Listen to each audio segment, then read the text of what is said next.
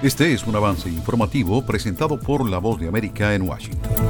El hermano del presidente de Estados Unidos dijo este miércoles a legisladores que buscan una investigación para un juicio político que su relación familiar nada tenía que ver con su carrera empresarial, mientras un líder demócrata afirmó que la pesquisa se basa en desinformación rusa y debe ser abandonada.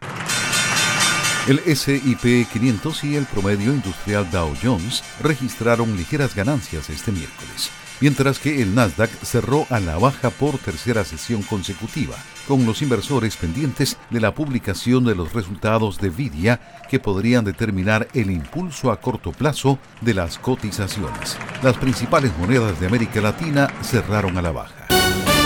La Administración de Alimentos y Medicamentos de Estados Unidos, FDA, advirtió este miércoles a los consumidores que no utilicen relojes o anillos inteligentes que dicen medir los niveles de glucosa en la sangre sin perforar la piel. Los dispositivos smartwatch son diferentes de las aplicaciones que muestran datos de los dispositivos de medición de glucosa en la sangre autorizados por la FDA que pinchan la piel, señaló el regulador sanitario. Inflación, recesión, tasas de interés, empleo, desempleo, oferta y demanda. De lunes a viernes, La Voz de América les ofrece un completo panorama de estos y otros temas que impactan sus finanzas en la nota económica. Si le interesa la economía mundial, este segmento es para usted. La nota económica, todas las tardes en las plataformas de radio y web de La Voz de América. Les invita Leonardo Bonet.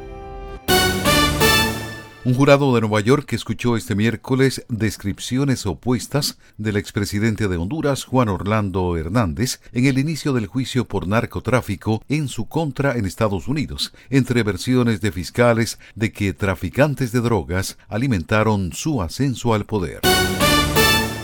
Boeing anunció este miércoles que el director de su programa de aviones 737 dejará la compañía como parte de una reorganización gerencial semanas después de que el panel de una puerta salió volando durante un vuelo sobre Oregon, lo que provocó las dudas sobre la seguridad de la compañía casi medio siglo después de que Hotel California se convirtiera en un himno del rock. Tres hombres iniciaron un juicio este miércoles en un caso penal sobre lo que pasó con la letra escrita a mano de la canción y otros temas favoritos de la banda Eagles. Este es un avance informativo de La Voz de América. Desde Washington les informó Tony Cano.